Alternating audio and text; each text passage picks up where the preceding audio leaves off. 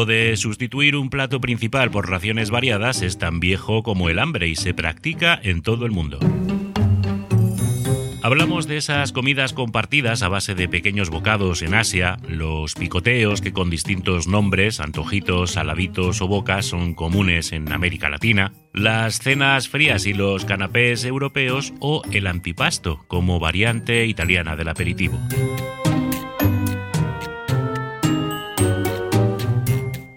Tapas, claro, que se han convertido en un reclamo turístico y parte de la marca España generosas e incluidas en el precio en muchos puntos del sur y compitiendo en forma de pinchos con la alta gastronomía en el norte, con una tierra de nadie, la meseta, donde lo habitual es que o bien desaparezca o bien que te la cobren. Hoy, si te apuntas, nos vamos de tapas en historias mínimas.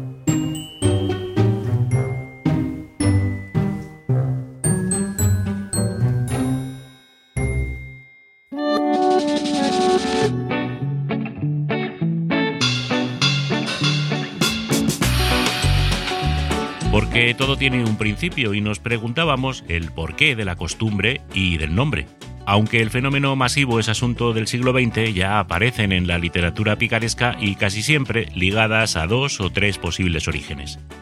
El más obvio, y que además explicaría el nombre, es el de que nacieron como una forma de proteger las bebidas del polvo o de los insectos que pudieran caer en el interior. Por buscarle inicio, la tradición habla, por ejemplo, de Felipe II, que recibía sus refrigerios con una loncha de queso o jamón tapando la copa real para que no se colara nada en ella. También se apunta a los señoritos andaluces que cuentan, protegían las bebidas que encargaban a bares y colmados de la misma forma. En ese empeño por buscar ilustres inventores del asunto también se habla de otros monarcas, pero en este caso la idea serviría a fines diferentes. Dicen que Alfonso X, al que llamaban sabio, decidió que el picoteo era idóneo para tomar licores supuestamente medicinales sin que se subieran a la cabeza al segundo trago. Con parecidas intenciones, se cuenta que los reyes católicos impusieron eso de colocar platillos de alimentos sobre las copas, es decir, literalmente tapas, y que fueran de obligado consumo antes de empezar a trasegar vino, para evitar así que los conductores de carruajes se dieran a la bebida sin que fuera acompañada de algo sólido. Y por agotar el tema, igual conoces otras tesis sobre los presuntos orígenes de la costumbre, como por ejemplo que encurtidos y pescados se servían literalmente en las tapas de los envases que los contenían, o que las obligaciones de ayuno durante épocas como la cuaresma alimentaron, y nunca mejor dicho, formas de matar el gusanillo mientras se bebía y sin caer en pecado.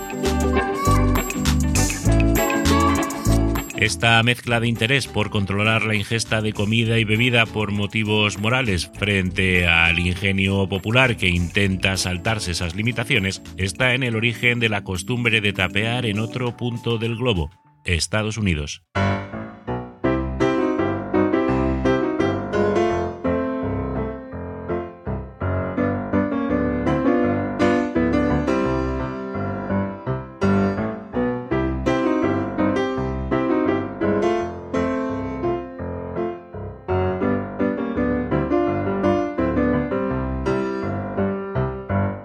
Y concretamente en Nueva York. Después de una larga semana de seis días de trabajo, los sábados por la noche y la jornada del domingo eran un oasis para los currantes que, sobre todo y a falta de Netflix o Internet, tenían en el bar el centro de ocio del fin de semana. Gastarse la paga de esos días y cocerse alcohol era más que habitual, pero los guardianes de las rectas costumbres no veían con buenos ojos el modo en el que la Gran Manzana, con lo saludable que suena ese apodo, se convertía domingo sí y domingo también en una gran taberna.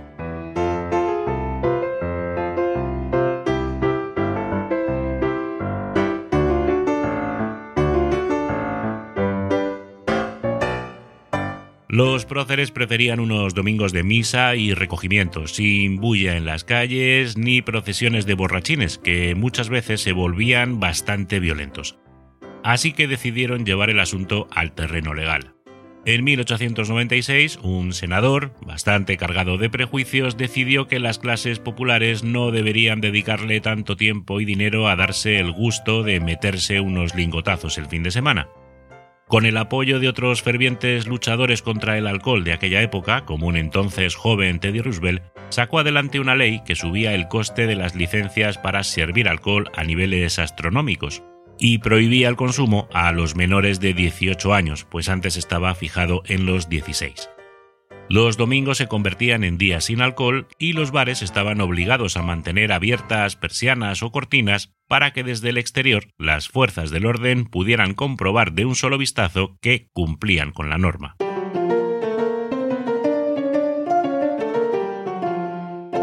Su entrada en vigor provocó el cierre de buena parte de los locales que hasta entonces habían prosperado y que ahora, por si fueran pocas las restricciones, además no podían ubicarse en cualquier local disponible. Tenían que respetar una distancia mínima con escuelas o iglesias. Otra consecuencia inmediata de la ley fue el cabreo generalizado de los irlandeses, alemanes o italianos que tras una dura semana en la que la rutina del trabajo y el sueño no les permitía beber, veían que el domingo tampoco podían resarcirse tomándose un whisky, una cerveza, un vino o varios. Para los trabajadores de religión judía era aún más duro, ya que guardar el sábado sumaba más límites a sus ganas de juerga.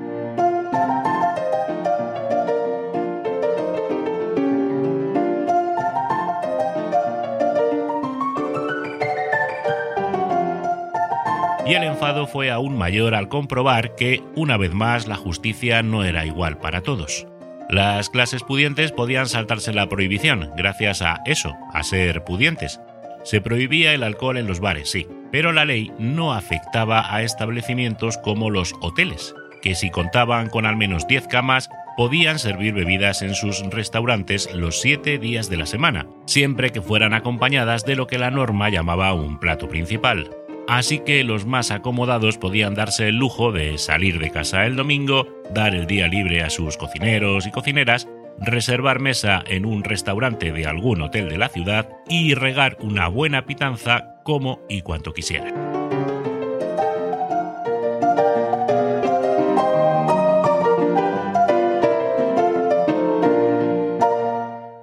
Bares populares sin alcohol y barra libre para las clases medias y altas. Así transcurrió el primer fin de semana tras la entrada en vigor de la normativa y sin demasiado trabajo ni problemas para la policía.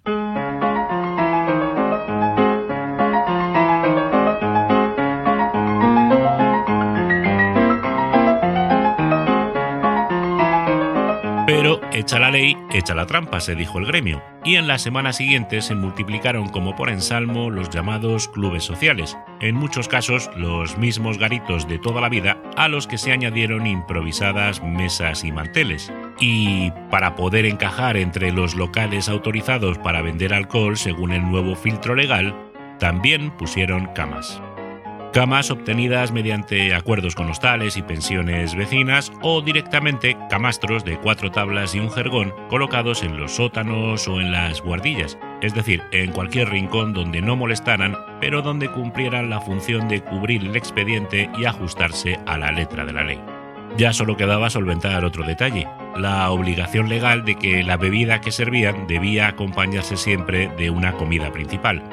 con las licencias de alcohol por las nubes, los precios subieron, claro, y el obligar a los parroquianos a consumir y pagar además una comida solo para poder meterse un copazo no parecía el mejor modo de recuperar a la clientela perdida. Pero buscando las vueltas con un poco de picardía a la redacción de la ley, también encontraron solución a este problema.